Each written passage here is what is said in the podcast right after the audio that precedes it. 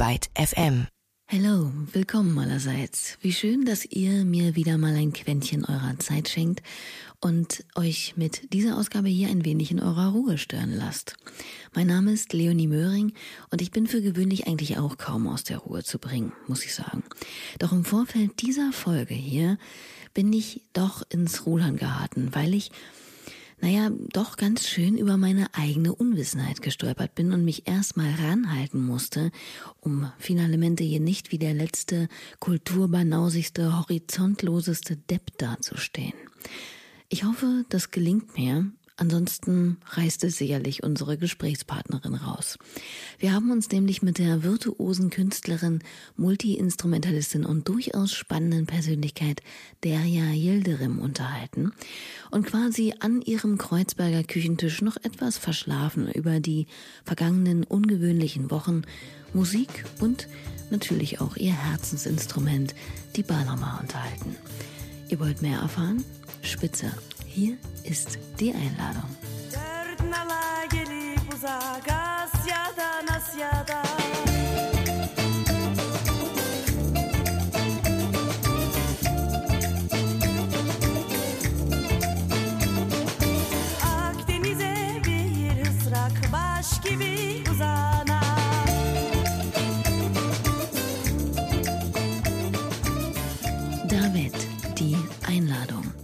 Von Derja und ihrer Band der Gruppe Schimschek komponiertes, tänzerisch Saß, also Langhalslauten geleitetes Stück, basierend auf dem gleichnamigen Gedicht einer der bedeutendsten Dichter der türkischen Literatur, Nazim Hikmet.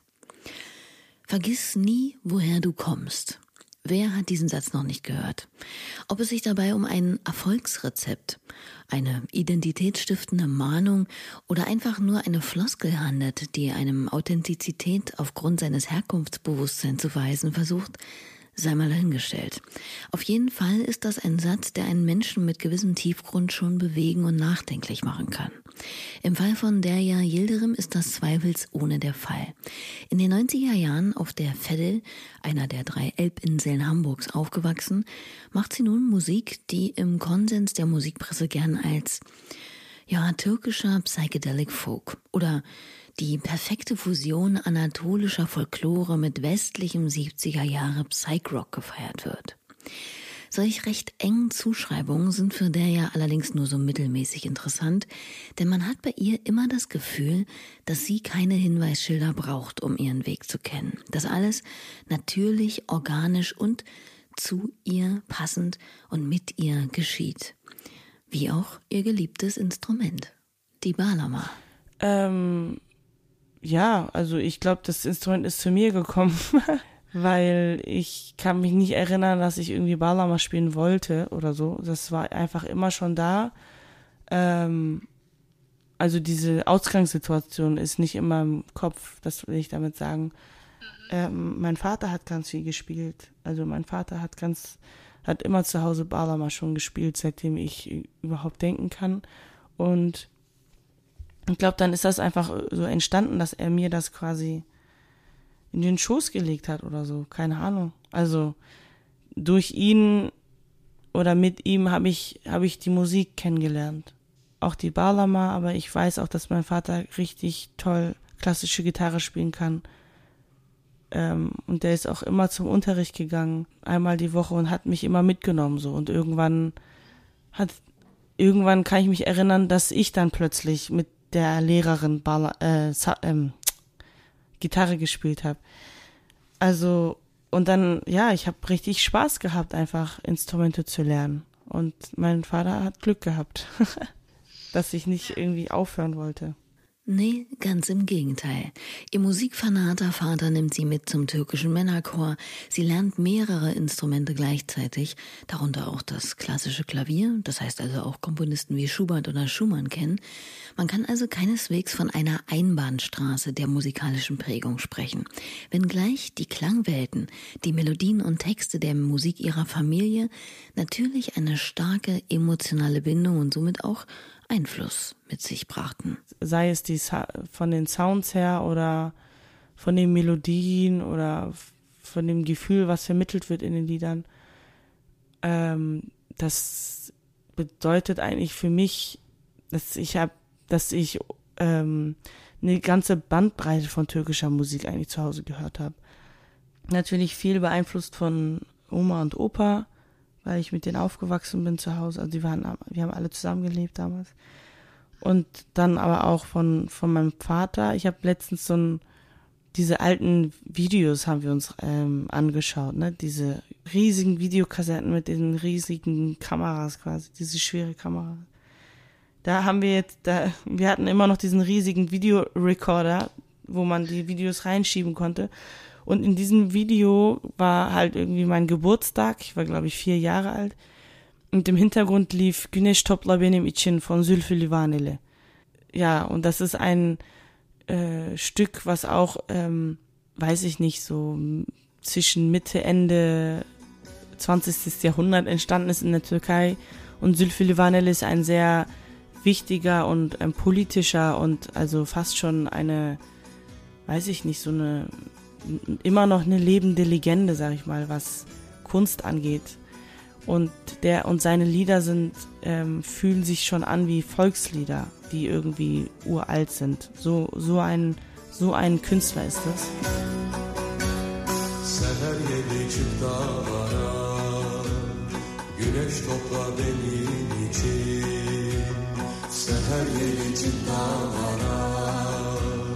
Güneş topla benim için Haberine dört diyara canım Güneş topla benim için Haberine dört diyara canım Güneş topla benim için Das von der ja angesprochene Lied Güneş Topla Benim İçin von Zülfü Levanele.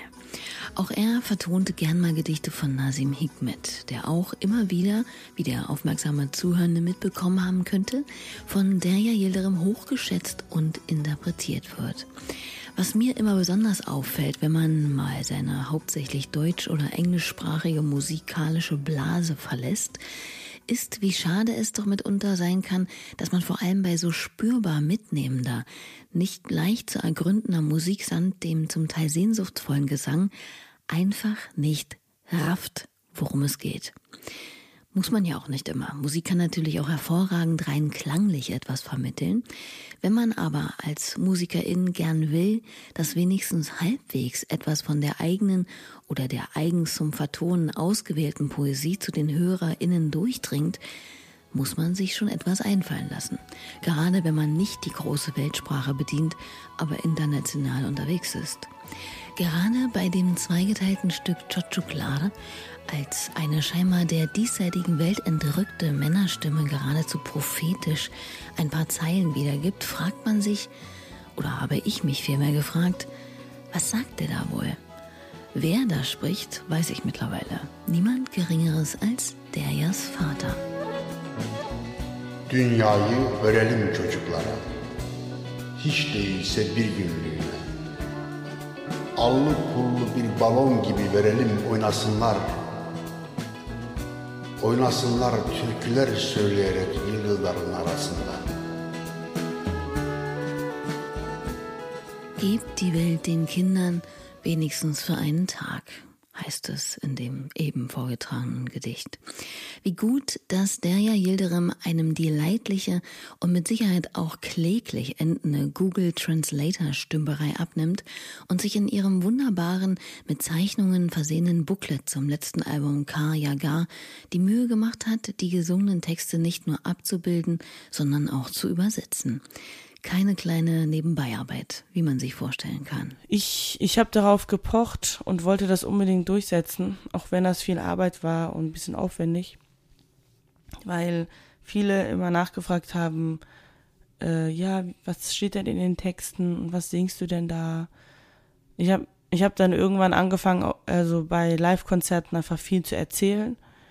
Ähm, aber ich habe gemerkt, dass das auch nicht irgendwie reicht. Also ich kann es auch nicht bei allen Texten machen, das ist ja auch doof. Also entweder man versteht es halt oder nicht, denke dachte ich mir dann auch irgendwie. Und dann ähm, hatte ich auch deshalb die Idee, weil weil wir aus, weil die Band ja aus unterschiedlichen Ländern kommt und wir haben alle ganz andere Backgrounds und ähm, dass das auch für die ganz gut wäre oder für uns alle einfach, dass oder für mich auch, dass ich mit den mich mit den Texten auseinandersetze, die irgendwie auf Englisch hin, hinkriege und äh, mit Merve Namlo zusammen, einer Freundin von mir, einer Übersetzerin und das einfach auf Papier bringe, dass man dass man diese Live-Musik nochmal anders erfährt. Also auch innerhalb der Band. Also die Rückmeldung von, von der Band war auch unglaublich so. Das ist, auch wenn sie wissen, worum es geht in den Texten, sogar manchmal auch gar nicht wissen, worum es geht in den Texten, auch nach der Veröffentlichung. manchmal äh, vergisst man einfach Dinge oder man ist dann plötzlich überrascht, weil man es anders verstanden hat. Ne? Also ähm, ja und natürlich, also ich habe ich habe auch viel in ähm, ich ich habe auch dieses pädagogische Ding irgendwie bei, in mir drin.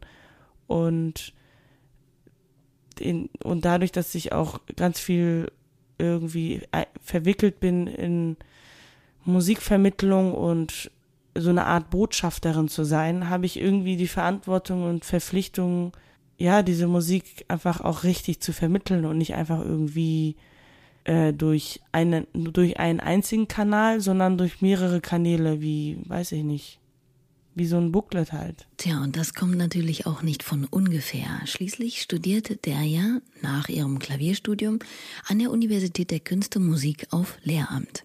Wobei man sagen muss, studierte. Denn mittlerweile hat sie den Bachelor in der Tasche was auch immer das heißen mag. Viel interessanter als dieser Zettel ist nämlich ihr Hauptfach. Sie ist die erste und bislang einzige, die Balama studiert hat. Die Freude an dieser einsamen Spitze zu stehen hält sich allerdings in Grenzen. Denn eigentlich ist es sehr schade und bedauerlich, dass so viele ambitionierte und talentierte Balama-SpielerInnen nicht diesen akademischen Weg gehen oder gehen können. Natürlich liegt das auch an dem Umstand, dass es ohnehin schon so eine Sache ist, ernsthaft den in Anführungszeichen brotlosen Weg eines Musikstudiums zu gehen, aber sich dann auch noch mit Balama zu befassen, ist nochmal eine ganz andere Hausnummer. Zumal man sich ja nicht nur mit den verschiedenen Balama-Stilen oder den ich hoffe, ich spreche es richtig aus, Makams, den Skalen der türkischen Kunstmusik befassen muss, sondern sich auch noch mit der westlichen Musikgeschichte und Theorie auskennen sollte. Und dann muss man auch noch auf dem Klavier bedeutend mehr beherrschen als den Flohwalzer. Hm.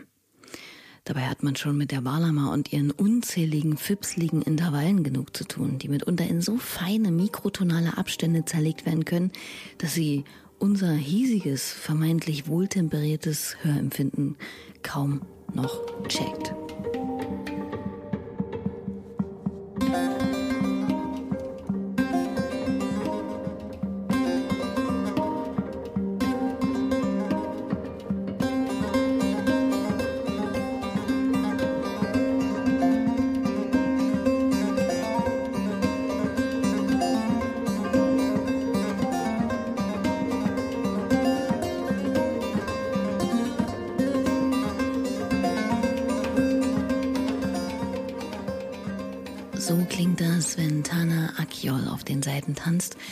Saas-Koryphäe hatte Derja Yildirim während ihres Studiums auch Balama-Unterricht.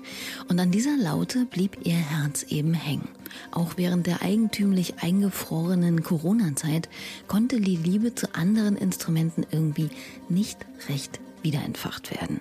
Ja, das stimmt. Also es stimmt, dass ich mehrere Instrumente spiele, aber ich muss sagen, ähm, dass das Klavier schon lange auf mich wartet, gespielt zu werden und die Gitarre wahrscheinlich auch.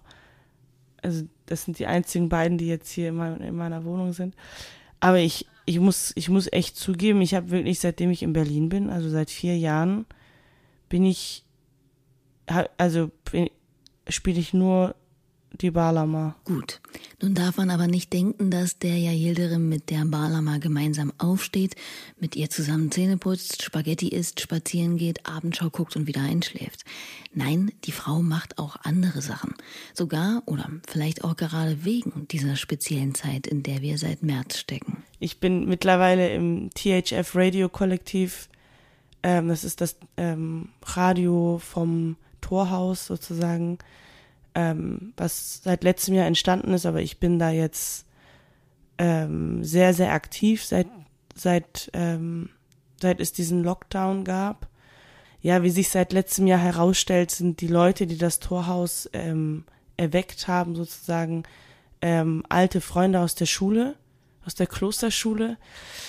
Also das ist die Schule, auf die ich gegangen bin. Das ist ein, eine Schule am Berliner Tor. Und ja, jetzt bin ich plötzlich mit ähm, ganz vielen Hamburgern und Berlinern äh, im Torhaus und äh, mach Radio und hab hab auch regelmäßige Shows und hab jetzt ein ganzes Festival auf die Beine gestellt. Wurmixen hieß das Ganze und setzte sich für einen kulturellen Austausch mit Panels, Lesungen und Konzerten für alle, so formulierte es der ja mal grob zusammengefasst, die sich mit dem Female Gender identifizieren ein und gab ihnen eine Woche lang eine Plattform für ihre Stimme. Tolle Sache. Genauso wie die Musik, die sie zu einem erst Anfang Juli erschienenen Hörspiel beigesteuert hat. Güldens Schwester heißt es, stammt von Björn Bieker und handelt von einem schrecklichen Verbrechen auf einem Schulhof, aber auch von Rassismus, Einwanderung, Mitgefühl, Liebe und der eigenen Identität. Für der ja eine sehr emotionale Angelegenheit. Ähm, es hat mich extrem mitgenommen. Also ich bin irgendwie nicht auf mein Leben klargekommen, den halben Tag. Also es ist eine unglaublich traurige Geschichte, die passiert und ähm, es ist eine sehr intime ähm, Perspektive, aus der erzählt wird. Und die Musik dazu ist auch unglaublich intim, kann ich euch sagen. Ich habe mir ich habe das richtig gefühlt einfach alles, die ganze Geschichte. Den Soundtrack hat der Musiker und DJ Sebastian Reyer mitgestaltet. Genau der Typ, der der ja damals überhaupt erst mit ihrer Band zusammenbrachte. Apropos, was ist eigentlich mit ihrer Band, der Gruppe Schimschek? Anders als bei anderen MusikerInnen, die wir hier schon zum Gespräch geladen hatten, konnte sich der ja nicht so sehr ins Musikmachen stürzen, was naja, einen ganz einfachen Grund hat. Ihre Bandkolleginnen wohnen nicht gerade um die Ecke. Die Gruppe Shimshek, was übrigens für Blitz steht, besteht aus Graham Mushnick, Antonin Voyant und Greta Eckert. Und die kommen und leben alle weder in Hamburg noch in Berlin, sondern in Frankreich oder England. Ich bin ja, ich bin abhängig von meiner Band, weil, oder wir sind alle gegenseitig abhängig voneinander, weil ganz vieles in unserer Produktion einfach gemeinsam entsteht. Also wir haben zwar Ideen, wir sind so ein bisschen oldschool. Wir haben halt eine Melodie im Kopf und dann treffen wir uns in Frankreich irgendwo und spielen einfach drauf los und gucken, was passiert und packen ein paar Akkorde drauf, machen einen geilen Groove und dann ist das Ding fertig. Weißt du, was ich meine? So, wenn ich jetzt zu Hause sitze, ja, so, wow, was soll ich denn machen? Ich, ich kenne mich gar nicht aus mit so Aufnahme, Aufnahmeprogrammen. Also bis, also bis vor kurzem. Jetzt, jetzt kenne ich mich aus. Jetzt musste ich mich da reinfuchsen. Ähm, was, was ja auch schön ist, ja auch eine Chance gewesen jetzt für mich, so ein bisschen mich da reinzuarbeiten in, in so Aufnahmeprogramm. Ja, ich, ich, äh, ich übe ganz viel. Also die Übezeit, die ich sonst nie hatte oder die ich irgendwie immer nur, immer zwischendurch hatte, habe ich jetzt viel mehr. Also ich sitze da und, und spiele ganz viele Lieder. ja. Kann also auch mal bereichernd sein, so eine Zwangspause mit sich selbst. Aber wie viele es vermutlich auch wahrgenommen haben, nur leicht ist es auch nicht. Da war auf der einen Seite der spontan aufgeknallte Drang oder vielmehr Druck, dass man doch jetzt so produktiv und kreativ sein müsste, jetzt, wo man doch endlich so viel Zeit hat. Ich persönlich kenne bedeutend mehr, die das heillos überfordert hat, als dass es sie beflügeln konnte. Und dann natürlich die einsame Unsicherheit, gerade am Anfang der Pandemie. Ja, also es ist, ist nicht so einfach, fand also die erste Phase für mich war einfach wirklich nicht easy. Also ich habe eigentlich gar nichts gemacht. Ich war einfach nur zu Hause und ähm, war so ein bisschen so ja überfordert, depressiv und ähm, genau, so wie jetzt halt. Ich habe halt keine Worte gefunden, um irgendwas zu machen oder zu sagen. Und ja, und ich glaube, nachdem das, nachdem alle das verstanden haben und das so ein bisschen gesagt ist, dann, dann haben sich so einfach Dinge ergeben, ne? Ich glaube, viele Leute haben sich dann noch äh, so aufgerüttelt und versucht irgendwie das Beste daraus zu machen und ich gehöre dann halt mit mit dazu zu dieser zu dieser positiven Welle und das ist dann auch erst vor anderthalb Monaten oder so geschehen. Da bin ich nach Berlin, hab mir so ein bescheuertes Homestudio geholt von den 5000 Euro, die wir da von der IBB Bank bekommen haben. und ja, und versucht da jetzt irgendwie was zu machen auf meinem blöden Küchentisch, ne? Und wenn du kurz davor bist, kurz vor dem Fall, und wenn du denkst, fuck it all, und wenn du nicht weißt, wie soll es weitergehen,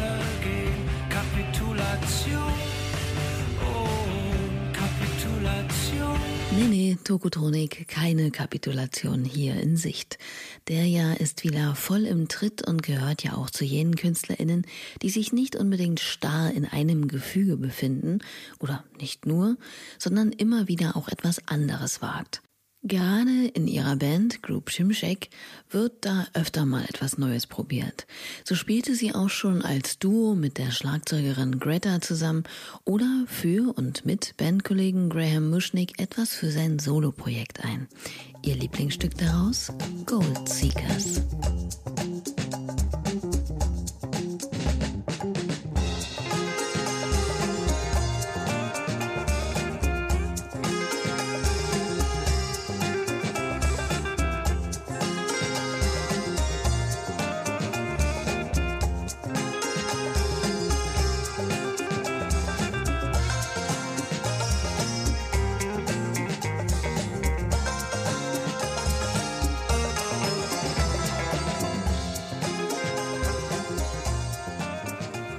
Goldseekers aus Graham Mushnicks Album Peeping Through the Porthole.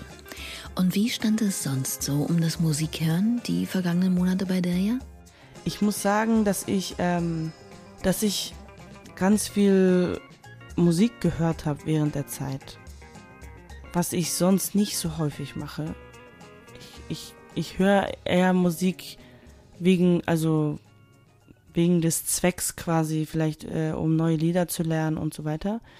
Also was auch mein äh, fortlaufendes eigenes Ballermann-Studium angeht. Aber es hat, ja, ich, ich, ich bin, ich bin richtig ähm, süchtig nach Musik hören geworden. Ich habe ein Lieblingslied und meine Cousine Dulgo meinte, also ich hatte ihr das irgendwann mal geschickt vor ein paar Wochen oder Monaten und sie hat äh, das richtig laut angemacht zu Hause von ihren Boxen und meinte, genau so fühlt sich jetzt gerade mein, mein Inneres an, hat sie gesagt, so.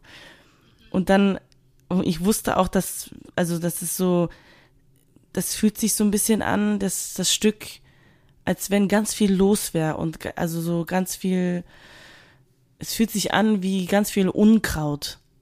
Aber aber nach außen hin wirkt, aber nach außen hin ist das für mich so ein bisschen trotzdem schön und idyllisch. Aber innen sieht das ganz chaosmäßig aus. So, so fühlt sich das Lied an. Das ist äh, The Silence Ahead von Yun Miyake.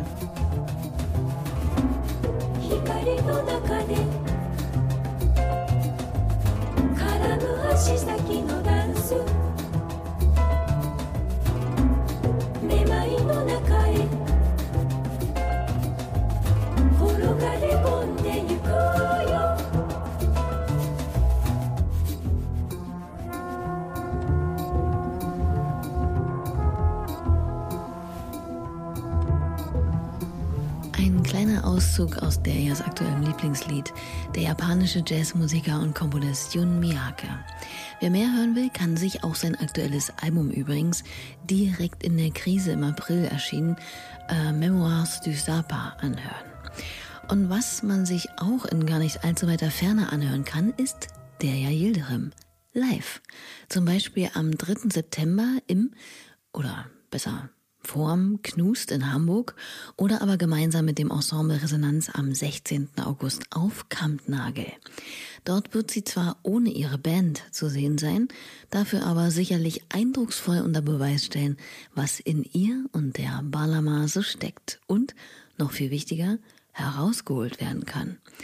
Und wie sieht es mit einer neuen Platte aus? Ähm, ja, also ich habe ich hab, äh, ich hab die Band Mitte Juni getroffen in Frankreich und wir haben ganz, ganz viel produziert, ganz viele neue Sachen geschrieben, äh, neue Cover interpretiert. Ähm, ja, wir haben auf jeden Fall vor, was zu veröffentlichen. Hoffentlich Ende des Jahres oder Anfang nächstes Jahr. Ähm, mal schauen, was passiert. Ich weiß auch nicht, ob es jetzt ein ganzes Album wird. Ähm, wir haben da so ein paar neue Ideen. Mal gucken, was passiert. Ja, mal sehen. Wir dürfen also gespannt sein, was dieser bemerkenswerten Künstlerin noch alles so gelingt.